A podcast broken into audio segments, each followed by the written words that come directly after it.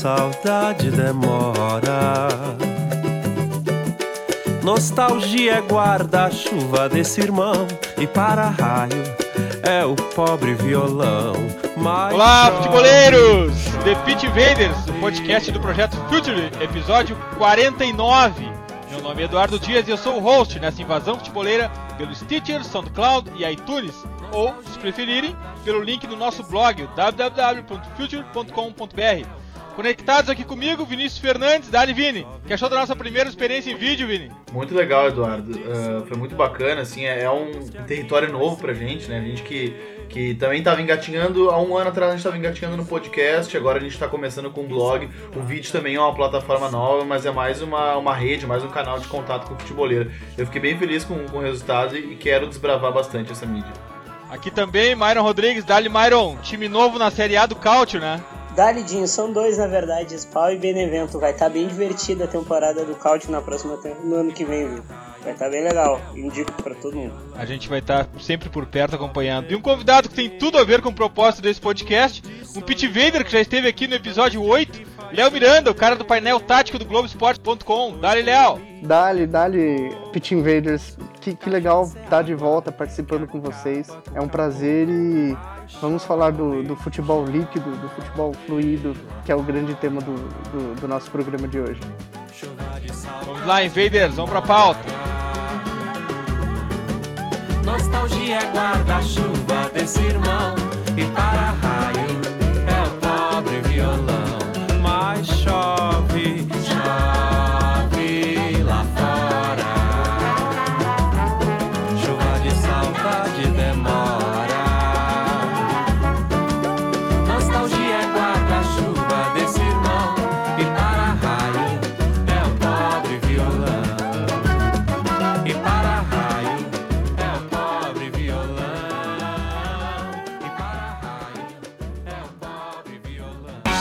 Está no ar mais um episódio do The Pitch Invaders, o podcast futeboleiro do Futuro.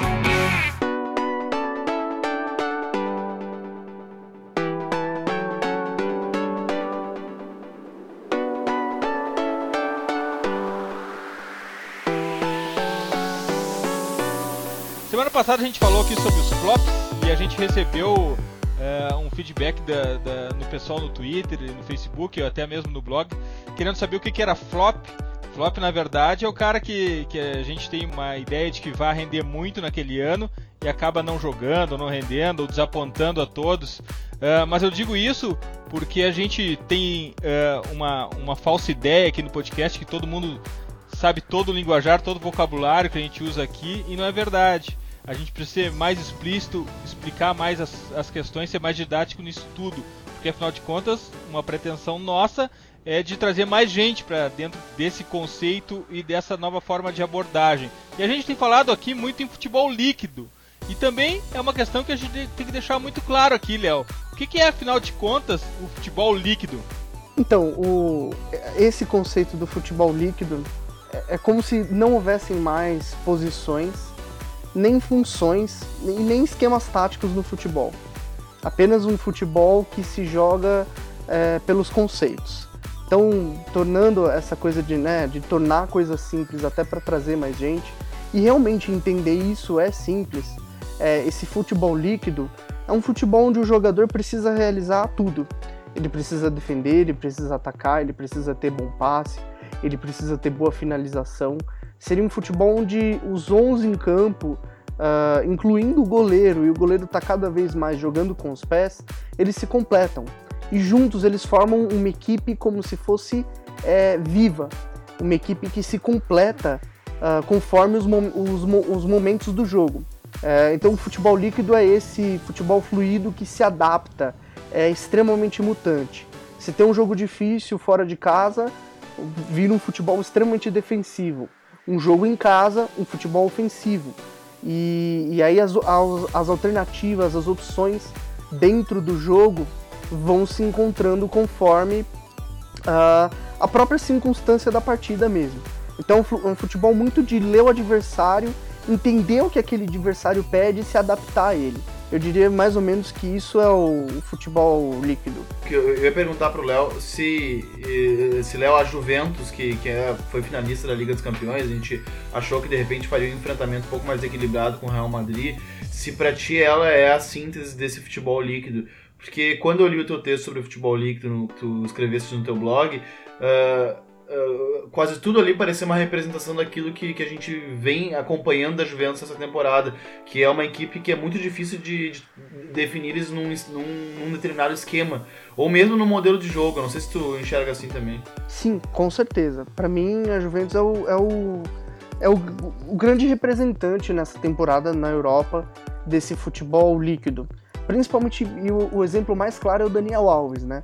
O que, que é o Daniel Alves? Ele é um lateral ele é um meia. A Juventus joga no 3-5-2, no 3-4-3, no 4-4-2. Na verdade, não faz mais importância, não tem mais importância caracterizar o que a gente vê no jogo é, em esquemas, em posições e até em funções. Né? O Daniel Alves, em nenhum momento, ele, ele atacava e voltava acompanhando o lateral. É um jogo muito mais de conceitos. Então, o Daniel Alves ele ocupava uma linha de 5 quando o time estava num momento defensivo que exigia essa linha de 5. Ele ocupava uma linha de 4 no meio-campo quando o time exigia, fazia uma pressão alta e precisava é, se defender nesse momento no 4-4-2. Então esse futebol líquido, ele é simplesmente um futebol à base dos conceitos, à base das ideias de jogo. Uh, não, não, faz mais sentido realmente uh, caracterizar em posições e funções. E por mais que a Juventus tenha decepcionado na final da Champions no segundo tempo, porque ela fez um primeiro tempo muito bom, o Real Madrid também é um representante desse futebol. Também é, um, é uma equipe que, apesar de ser absurdamente talentosa e todo mundo fala do talento individual do Real Madrid, é uma equipe que tem um coletivo muito forte. Tanto é que o meio-campo tem Modric e Kroos, que são jogadores totalmente completos. Ô, Léo, uma pergunta minha é, é meio que uma. É, esse conceito do futebol líquido ele, já, ele vem acontecendo na Europa com, com exemplos mais claros, assim como a Juventus, como o Real Madrid, como uh, até o Manchester City do Guardiola. Uh, Mônaco, Myron. É, o Mônaco também, mas uh, não sei se tu concorda comigo, mas o time que mais coloca o futebol líquido tanto nas suas qualidades quanto nos seus defeitos, era o já supracitado uh, Dortmund do, do Thomas Tuchel, né? Porque muitas vezes a gente, conversando entre a gente, o time jogava com uma linha, uh, no momento ofensivo, com três uh, zagueiros, três meias e quatro atacantes. Aí, dependendo do que acontecia no jogo, o Dembélé baixava como um ala pela, pela direita e Emery Moro, ou até o mesmo o, o, o Hells uh, vindo pela esquerda. Mas uma pergunta que ela pita muito na minha cabeça. Fisicamente, como é que a gente vai fazer para adaptar? Porque isso a gente sabe que exige demais do jogador e o calendário de vez em quando ele é meio maldoso, assim. Como é que a gente pode imaginar um cenário para isso daqui a, sei lá, seis temporadas que já todo mundo vai estar tá praticando isso com mais com mais clareza? Como é que vocês acham que isso pode acontecer? Pois é, é essa é uma, é uma pergunta muito boa, Myron. Porque o, o, esse futebol líquido, na verdade, ele é um ele é um resultado daquela briga entre o Guardiola e o Mourinho. Né? É, veio o Guardiola em 2008, 2009, o Mourinho que já era estabelecido em 2010, e aí a partir de 2013, é, com aquela derrota de 4 a 0 do, do Guardiola no Bayern, a gente teve realmente um novo tipo de futebol nascendo. E se pensar de 2013 para 2017, 2018, que está quase aí, já são cinco anos. Metade de uma década com futebol totalmente diferente daquele futebol que chocou o mundo lá atrás. E a preparação física veio evoluindo uh, nesses últimos anos, justamente para conseguir responder essa, essa necessidade de intensidade o tempo todo no jogo. Mas aí eu faço uma provocação.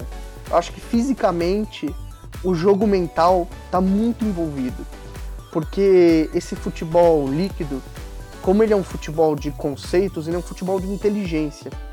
Inteligência pressupõe é, correr, enfim, fazer os esforços físicos no momento certo.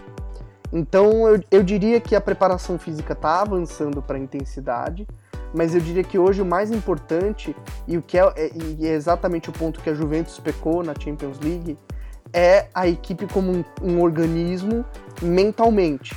Porque se ela estiver mentalmente, fisicamente ela corre menos, ela se esforça menos ou se esforça uh, com mais exatidão. O que, que vocês acham disso? Léo, assim, ó, uh, eu acho que a intensidade, uh, que é um conceito, mais do que um conceito, é uma exigência física que a gente ouvia muito falar no começo dessa década, principalmente em decorrência do guardiolismo, ela tá até em função desse, dessa nova forma de jogar que eu concordo muito contigo, é, que ela pela complexidade e pela exigência física ela tá tá nos jogando para a era da inteligência dentro de campo. O jogo tá virando quase um jogo de xadrez, mas a intensidade aqui que eu queria chegar, ela tá sendo substituída pelo ritmo.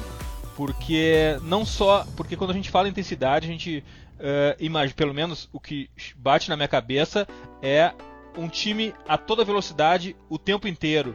E quando na verdade, de alguma forma, os times que, que a gente citou aqui como exemplos de futebol líquido, eles pausam o jogo de vez em quando, quando lhes convém. É, e, é e, eles ditam o ritmo. E ditar o é. ritmo, uh, e é uma, é uma qualidade muito legal também do, do Atlético de Madrid, tem muito a ver com a força mental do time também. Quando o time estabelece uma força mental no jogo, é ele que se adona do jogo, é ele que dita o ritmo. E ditando o ritmo, parece que fica tudo mais fácil para adaptação desse, desse futebol líquido. Mas eu queria saber de ti, Léo, assim, ó, qual é o ponto fraco desse futebol líquido? Aonde que tá, aonde que, que tá o ônus? Porque é, me parece que é um jogo Uh, ele, ele é mais sofisticado, ele é mais complexo, ele demora muito, ele, ele, tem, ele, ele exige maior tempo de adaptação, mas todo o esquema, toda a, a, forma de jogar, toda a estratégia, ele tem um ponto fraco. Onde é que está o ponto fraco do, desse futebol líquido? É, é bem interessante isso que você falou. É, e aí, acho que falar de intensidade leva a gente a, a ver qual é o conceito de intensidade. Intensidade é a, o entendimento e a velocidade de raciocínio de um jogador de acordo com uma demanda do jogo. Então, por exemplo, que é tá totalmente conectado a esse futebol líquido e vai muito do que o Myron disse do, do, do Borussia, não é o Borussia e o Borussia é alemão. Não é à toa que é na Alemanha que foi onde o futebol líquido assim mais ou menos se desenvolveu com aquele Borussia do, do, do Klopp e agora com o Borussia do Tuchel e depois com o Bayern do Guardiola. Não é à toa, é porque eles já vêm estudando futebol há muito tempo. Então a intensidade, ela se caracteriza pela velocidade de raciocínio do jogador a uma demanda do jogo. Vamos defender. Beleza. O quanto mais rápido o cara entende o raciocínio de defender e os movimentos de, de defender, caracteriza a intensidade do jogo. E, e aí, qual que é a fraqueza desse futebol líquido? Eu responderia, a, o Juventus e Real Madrid, para mim, é um grande exemplo dessa fraqueza. A fraqueza é o jogo mental, a estratégia. Como é um futebol líquido, co totalmente coletivo, baseado na velocidade de raciocínio do jogador, se um jogador não está concentrado o suficiente, já era, quebra todo o sistema, gera um efeito cadeia, uma ação-reação é, dentro do jogo. Então ele é um futebol que exige muita concentração, uma concentração em níveis é, quase desumanos. Então aqui no Brasil, por exemplo, a gente tem, tem times que vencem aqui que não precisam estar tão concentrados. Às vezes o, o centroavante não está tão concentrado na fase defensiva, por exemplo. Na Europa, a necessidade de concentração está cada vez maior e aí a maturidade emocional, a inteligência emocional e a própria inteligência de equipe está se prevalecendo cada vez mais. É, o Léo falou de força mental, né? Eu, eu até, uh, uh, pegando isso como um gancho, eu, eu fiz uma, uma espécie de revelação no, no, meu Twitter essa semana, quem, quem me segue pode acompanhar, que eu compartilhei em alguns tweets, assim, uma espécie de desabafo, uh, que eu costumo ler e fazer algumas análises táticas Uh, talvez não no, no, no, modelo tão convencional de blog, né, que, como o Léo, mas enfim, eu faço no, no, meu, no meu Twitter há, sei lá, uns, uns 6, 7 anos, desde que comecei a ler, a ler blogs sobre isso já há algum tempo. E assim, quando eu comecei a ler sobre isso e a me inteirar, eu, eu, eu acreditava que, que futebol se resumia praticamente a esse fator. E, e, e, e ao fator tático, assim.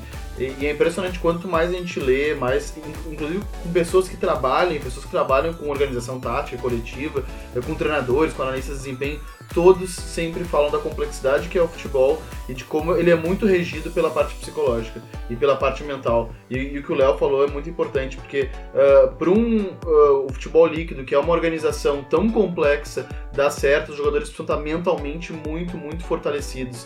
Isso é muito importante. Uh, eu acho importante até para uma nova geração de, de analistas táticos que a gente percebe. Tem muita gente se aventurando e que bom, que eu acho muito legal, realmente. Acho que, acho que o, o Future ele vem para mostrar que o futebol merece ser debatido com seriedade. A gente vê pessoas com, com intenções sérias de debater futebol, mas que às vezes acham que o futebol se resume à, à parte tática. Mas não, a parte tática é, é, apenas a parte, talvez a ponta do iceberg, né? Que, que o futebol não é um somatório de fatores, eles são fatores que se relacionam na verdade. E, e talvez a, a, matriz de tudo isso seja a questão psicológica. É, hoje em dia é preciso estar muito forte mentalmente. Tem técnicos que batem cada vez mais nessa tecla. Porque se não está forte mentalmente, é, é, bem como o Léo falou, é feito em cadeia. Nada, nada se resolve e o resultado final é pobre. Exato, e tem, tem uma coisa muito importante. Estar forte mentalmente não é estar motivado. Estar forte mentalmente é entender o conceito, entender o jogo entender o que o companheiro vai fazer, entender o que o adversário vai fazer e saber responder a isso. Isso é, um jogo mental forte, não é uma motivação. É, Léo, não adianta passar o vídeo com a, com a, família pedindo a vitória antes do jogo e nem botar a manchete do adversário falando que é favorito no, na parede do vestiário, não é só isso. Né? Exato, é. Não tem nada a ver, não tem nada a ver. Esse jogo mental que, que o Vini falou é exatamente isso, é você entender o time como um todo é o centroavante entender o Mandzukic, entendendo que ele precisava em muitos momentos voltar até o fundo pelo lado para proteger o time como um todo. Não é fácil fazer isso é, para nenhum atacante no mundo. Não é fácil. Cansa, é chato. Jogar sem a bola é mais chato que jogar com a bola. Mas esse é o jogo mental. É entender que o time está acima do indivíduo. Posso trazer o debate para o claro. Brasil e e vamos aprofundar. Uh, William Potker no Inter, ele já aconteceu de gente chamando ele de auxiliar de lateral. Uma coisa que eu discordo em suma e discordo bastante. Uh, no Brasil a gente vai ver com a, a, o aprofundamento das questões estéticas até dos treinadores que estão cada vez melhores no Brasil. O futebol brasileiro anda mais conceitual em algumas partes. Uh, como é que a gente vai ver o o jogador reagindo a certas coisas que ele não, não tá acostumado desde a base. Assim. A gente vê que é, quando o jogador de base sobe no Brasil, né?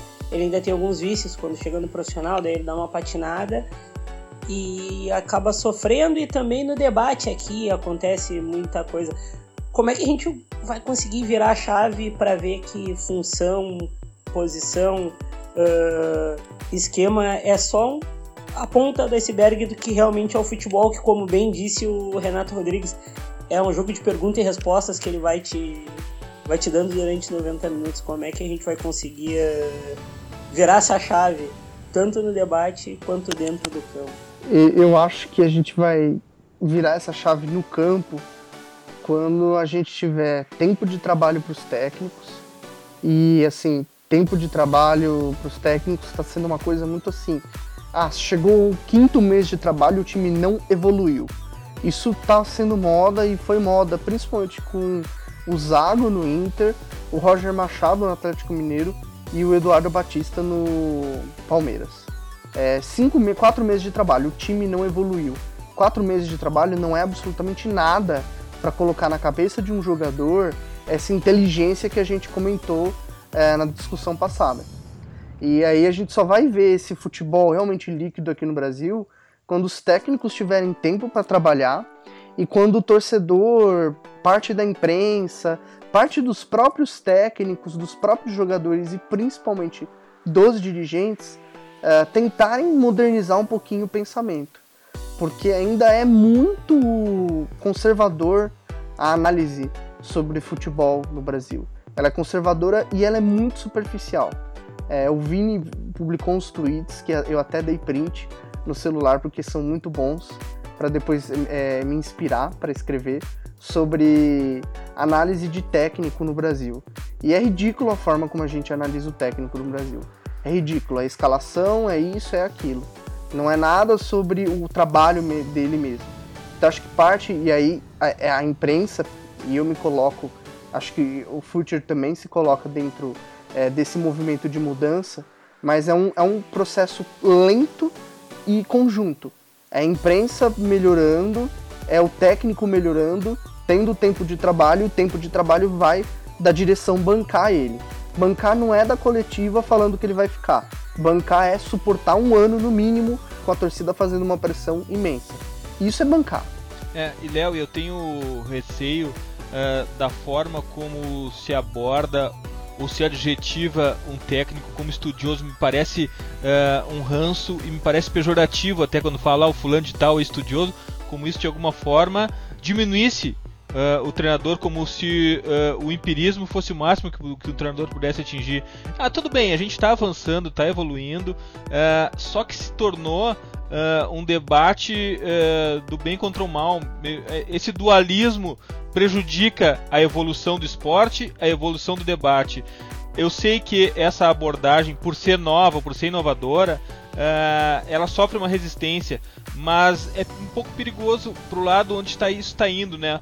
Um dualismo que não precisa ocorrer, porque daqui a pouco a gente está enfrentando uma guerra, e eu tenho certeza disso, a gente está enfrentando uma batalha de gerações aqui, treinadores uh, da velha guarda que, enfim, levaram seus times às glórias com empirismo, só que uh, pelo, tu, por tudo que a gente falou até aqui uh, agora, aqui nesse podcast, nesse episódio, sobre a complexidade do jogo, o empirismo bateu no teto, né? É hora do estudo da ciência e da tecnologia, né, Léo? Isso vai ter que avançar.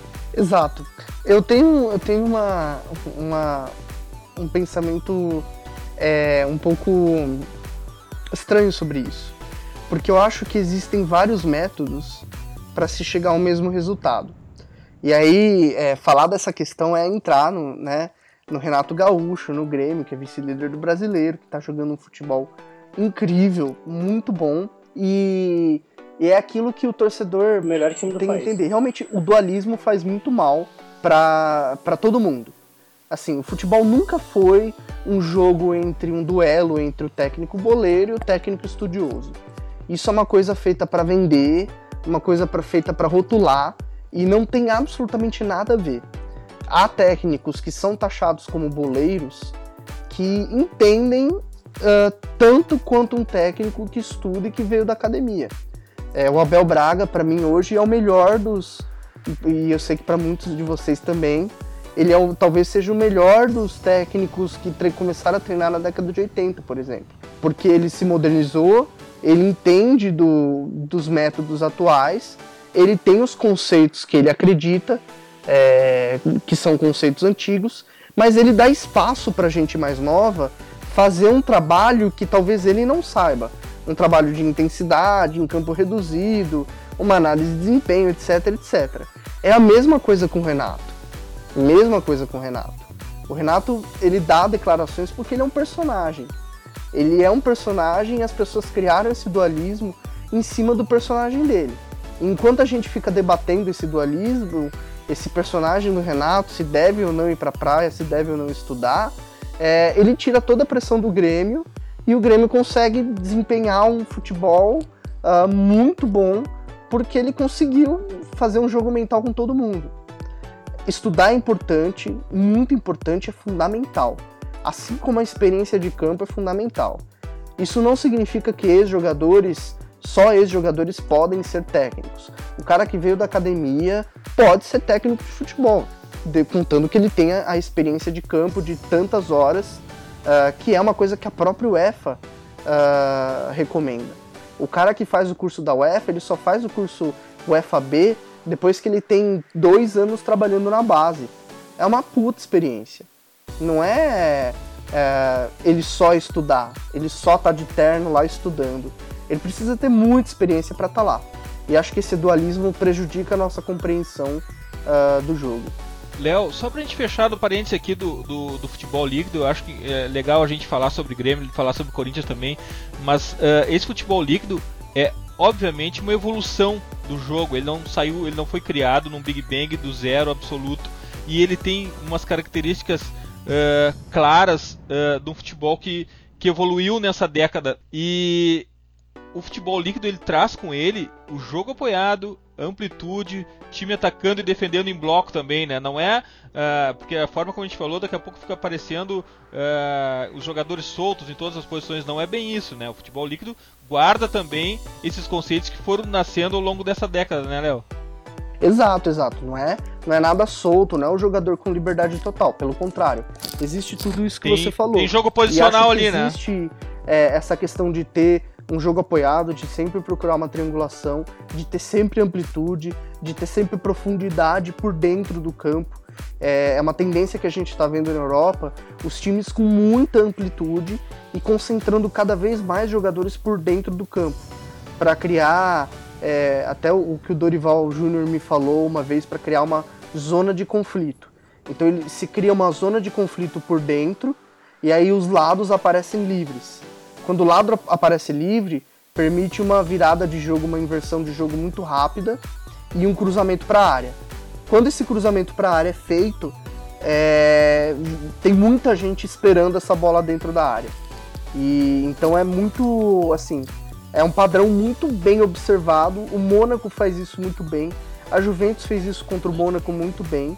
O é... de Madrid faz isso. E esse futebol líquido tem realmente alguns conceitos, bastante conceitos uh, dentro dele. E, e, e Léo, uh, uh, voltando para o Brasil, saindo um pouquinho do futebol líquido, falando sobre Grêmio, que, eu, que foi o último exemplo que tu, que tu deu, que tu deste ali.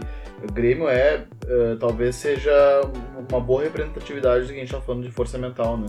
É, é, um, é um time com, uma confiança muito grande no, no, no plano de jogo que o seu treinador uh, escolheu. Uh, é um elenco que acatou muito bem uh, aquilo que o seu treinador escolheu. E o, seu, e o seu treinador, por sua vez, é um cara que soube manter e, e utilizar os bons legados do trabalho anterior. é bem que tu disse, né? A impressão que dá do, do, Renato a cada jogo que a gente assiste do Grêmio é que de fato ele é um personagem. Assim, ele, ele de fato é um personagem e que infelizmente, que, e aí me incomoda muito, que muitas pessoas embarcam no personagem dele de fato, uh, acreditando que não. Uh, uh, criando esse dualismo. Porque o, apesar de ele ser um personagem, de talvez ele não pensar exatamente aquilo, acaba indiretamente criando um, um dualismo. mas de fato o Grêmio é um time hoje. Não, não, sei se tu concorda que está praticando o melhor futebol do país. E Léo, aproveita e desconstrói pra gente esse Grêmio que não fica com a bola, não chuta gol e acabou de fazer seis gols no Chapecoense na Arena Condá. pois é, pois é. Eu cito o, o exemplo do Grêmio e do, e do, Corinthians também ontem, que no primeiro tempo teve duas chances de gol e fez as duas chances de gol. É, eu acho que eu não, eu não citaria nada subjetivo. Eu acho que existe uma coisa muito objetiva nisso. É, que o Vini falou. Quando existe a concentração, quando esse jogo mental que a gente falou lá atrás, que é concentração, quando a concentração existe, a criatividade aparece com mais certeza de que vai funcionar. É, então, quando o jogador acredita na organização proposta pelo treinador, a criatividade dele aparece. E a criatividade dele aparece num passe, num movimento de receber a bola, é, numa finalização, no capricho da finalização que é o que o Grêmio teve, ou achando alguns gols que o Grêmio teve também contra a Chapecoense. É, eu acho que tudo parte dessa, dessa questão de trabalho em equipe, de acreditar no modelo que o treinador está propondo. E desconstruindo um pouco o Grêmio, é aquilo que eu falei. Existem diversos métodos que podem atingir o mesmo objetivo. O Renato não precisa falar entre linhas, amplitude, etc, etc, e o jogador entende aquele conceito, aquela ideia, porque a ideia ela é maior do que o nome. A ideia da amplitude pode ser explicada através de fica sempre aberto, os caras abertos, ou outro termo assim. Mas a ideia é a mesma. E o que eu acho, o que acontece no Grêmio é, existe uma ideia, o Renato tem uma ideia na cabeça e talvez ele não tenha a capacidade de colocar isso em palavras. Mas ele tem uma capacidade muito boa de explicar isso para o jogador e deixar os treinamentos ah, com os auxiliares dele, deixar o analista de desempenho auxiliando ele para que ele consiga gerir tudo isso. O treinador de futebol, acima de tudo, é um grande gestor. Ah, é, voltando o assunto, Renato. Ah, a gente também, eu ouvi tu falar aí que o Renato pode não saber colocar em palavras, mas ele consegue colocar na prática e tal. Mas a gente também esquece de uma coisa gigante que também ajuda ne- ne- nesse, é, nesse negócio que é montar um time de futebol, que é a comissão técnica. O Renato tem caras muito bons em volta, assim como muita gente tem, né? E voltando à linguagem do futebol líquido, que, que eu ouvi tu falar de, de não saber colocar em palavras, né? Ah, e, e eu via mais atrás lá tu falando do Abel. O Abel, ele, nesse Fluminense dele, do- pelo menos do meio pra frente, é um time muito móvel, né? Ele brinca de, de eh, ali com, com o pessoal da frente de eh, trocar muito de posição, principalmente quando- ainda quando tinha o Sornossa. Aí o Sornossa eh, baixava um pouco, aí quem infiltrava era o Orejuela e, e etc. Tu acha que além do Abel, quem mais assim da, da entre aspas velha guarda que pode promover isso aqui no Brasil aqui? Eu via muito também o, o, o Dorival, que é uma guarda meio média, não chega a ser velha, assim, e que na minha opinião foi eh, demitido injustamente do Santos. Mas quem tu acha assim que também pode eh, usar um pouco mais esse, esse conceito que de futebol líquido também que a gente pode trazer para compensação, como o Carilli costumou falar numa coletiva do Corinthians. Quem mais tu acha que pode trazer isso pra gente? É, é uma pergunta bem é, curiosa sua, Myron, porque... Não, eu vim pra, tra- eu vim pra Não, atravessar sim, a bola na, na frente da zaga e deixar tu jogando mal. Porque se você pegar assim, se você pegar por gerações, né? Dorival, Tite, Cuca e Mano Menezes são da mesma geração. Eles estão com 50 e poucos anos.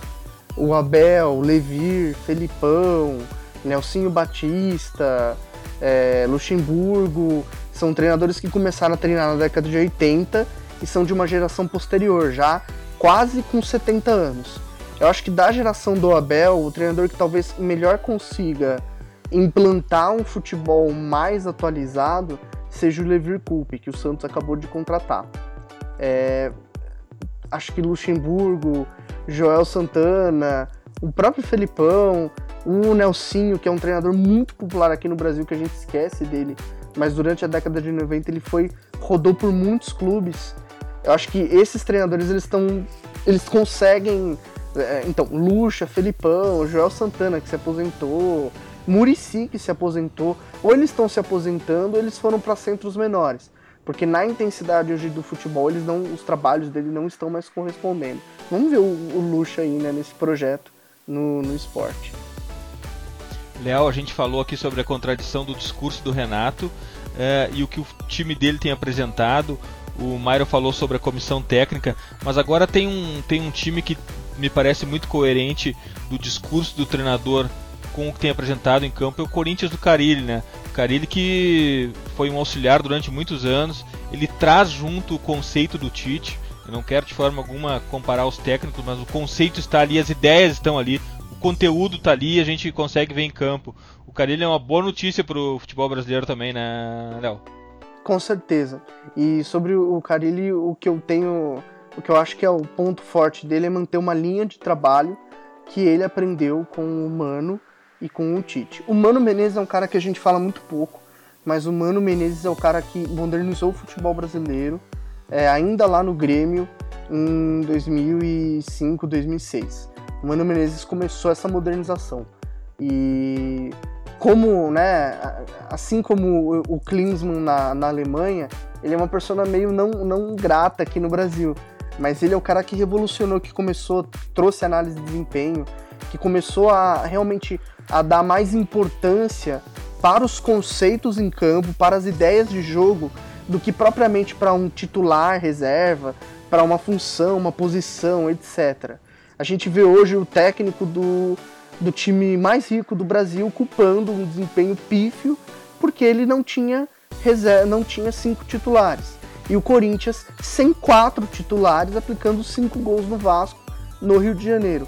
Por quê? Porque o técnico coloca como prioridade uma ideia de jogo. É, e aí ele treina, ele pensa a semana de treinamento dele, ele pensa trabalhos específicos, ele pensa vídeo, ele pensa como ele vai corrigir com o atleta e como ele vai explicar para o atleta, para o jogador, aquela ideia de jogo. Isso quem trouxe para a gente foi o Mano Menezes, é o que o Tite está fazendo na seleção, é o que o Carilli, é o que o Milton Mendes, é o que o, o, o, o Guto está fazendo no Inter, o que o Zago tentou fazer no Inter. É trazer a ideia de jogo como principal motor do trabalho. Então, se o jogador, ah, tal jogador não tem essa característica, mas a ideia de jogo dele é a mais importante que a característica do jogador. E foi isso que o Mano trouxe, que o Carilli está seguindo, e é com certeza uma grande surpresa e o Corinthians eu acho que promete esse ano. A gente falou aqui muito em conceito, uh, e um dos, dos, conceitos do Future, um dos, um dos propósitos do Future, é falar de forma profunda sobre futebol, uh, ampliar esse debate, uh, ir adiante, não deixar nada no superficial. E eu acho que nesse episódio até aqui a gente conseguiu uh, cumprir com esse requisito. Vamos agora adiante com as nossas dicas futeboleiras.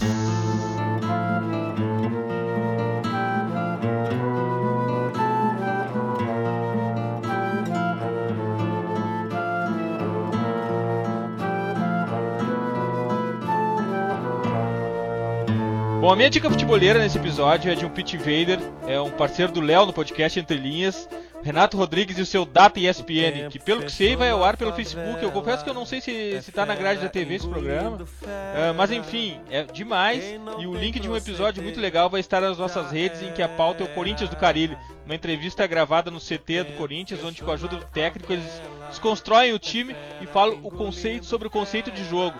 É uma baita dica, eu quero que vocês uh, vejam esse programa, é 10 minutinhos de aula de futebol do Carilli. Outra dica, a gente já falou antes, passe na fanpage do Future FC e dê uma olhada no conteúdo de vídeo que eu e o Vini gravamos com a ajuda do Emílio, onde tratamos da final da Champions.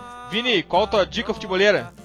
Minha dica, é primeiro só comentar sobre o, o vídeo do Data SPN. Eu acompanho bastante o trabalho do Renato no Data, uh, acho muito legal o que ele fez com o Carilli, foi muito bacana. Gostaria de ver mais aquilo e, e assim, é, é, de uma profundidade muito grande. E ele é cercado de bons caras também, né? O, o André Fury, que veio aqui, que já é um invader, né? Teve duas vezes com a gente, é um cara muito bom. É o Paulo Calçade também, então o Data SPN a gente super recomenda sempre. E faço minha, minha dica futeboleira. A minha dica futeboleira é um conteúdo que, tá no nosso, que vai estar no nosso blog. Uh, o, o, Invader vai ouvir lá pela, no final da manhã, pessoalmente, esse podcast. A gente está gravando na, na noite de quinta-feira. Uh, no momento em que estou editando um post do, do Bolívar, Bolívar Silveira, que, que sempre escreve pra gente, nosso analista, que é muito legal o post que ele vai fazer e deve entrar no meio da tarde. Uh, ele compara os tipos de proposição com posse de bola e mostra que nem toda proposição com posse de bola é a mesma e que tem maneiras diferentes de se ganhar com a bola. E ele faz uma comparação com a Espanha do Del Bosque o famoso Arsenal, os invencíveis do Arsene Wenger e o Barcelona do Guardiola. Vai ser bem legal. Graças, Vini. Obrigado, Eduardo. Valeu, Léo e Myron. Até a próxima. Myron, qual a tua dica futebolera? Cara, minha dica é um guia que eu fiz do, da Euro Sub-21, que vai começar agora no sábado. O guia vai amanhã, tá, fim de tarde, início de noite ao ar, tá? Eu falo de amanhã, todos... Amanhã, sexta, sexta pra quem tá ouvindo esse podcast, é, qualquer hora do dia, qualquer dia, amanhã, sexta-feira. Sexta-feira, pelas seis e meia, tudo depende da editoria. Mas o guia vai falar, da, vai falar sobre as seleções da Euro Sub-21, pessoal, para vocês ficar de olho, que tem muita gente já rodada que vem fazendo sucesso e quem uh, começou a gramar um pouquinho de espaço nessa temporada e nessa que agora que tá vindo, agora daqui a dois meses, vai uh, chegar com tudo. Uh, mais uma vez, obrigado Dinho, obrigado Vini, obrigado Léo Miranda, prazer te ter aqui, tá bom? Obrigado, gente. Falou, até a próxima. Valeu, valeu, Myron. Léo, qual tua dica futeboleira? Minha dica futeboleira é um, um texto do, do Invader André Kfouri, chamado Hora de Ir. Fala um pouco sobre a demissão do Dorival Júnior dos Santos e como problemas internos de um clube que pode ser o Santos, mas pode ser qualquer outro clube do Brasil, é, como esses problemas internos interferem no trabalho em campo do técnico. É, como a falta de, da figura de um gerente de futebol pode estragar todo um trabalho feito uh, durante anos. E queria deixar aí um agradecimento a vocês, muito legal participar aqui, espero que o pessoal goste. Uh, mande suas sugestões, perguntas pelo Twitter. E novamente um abração a todos, muito legal participar. Uh, espero por mais, mais convites e mais vezes certamente virão, Léo, porque tu é um pitch invader e é impressionante como hoje uh, o assunto foi super uh, coerente com os conceitos do Future e como tudo acabou fechando, porque afinal de contas as dicas futeboleiras de cada um uh, trataram de outros invaders que passaram aqui e que tem tudo a ver com o que a gente pretende. Valeu, muito obrigado mesmo. Eu que agradeço, obrigado, obrigado a todos e um abraço a todos e, e a quem está ouvindo. E nunca esqueçam, The Pitch Invaders, o podcast do projeto Future, está no iTunes, no Stitcher e na SoundCloud. Assine nosso feed. Sigam também nossa playlist futeboleira, hashtag WeLoveFootball no Future FC no Spotify e curtam a melhor galeria de futebol culture do Instagram no perfil Future FC.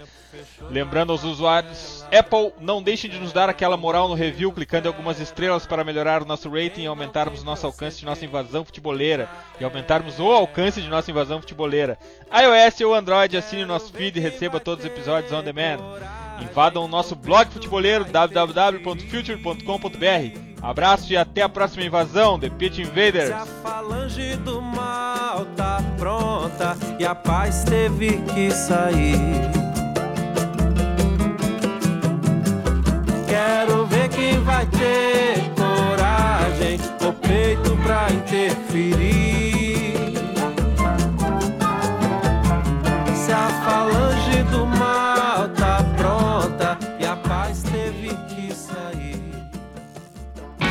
Você ouviu The Pitch Invaders.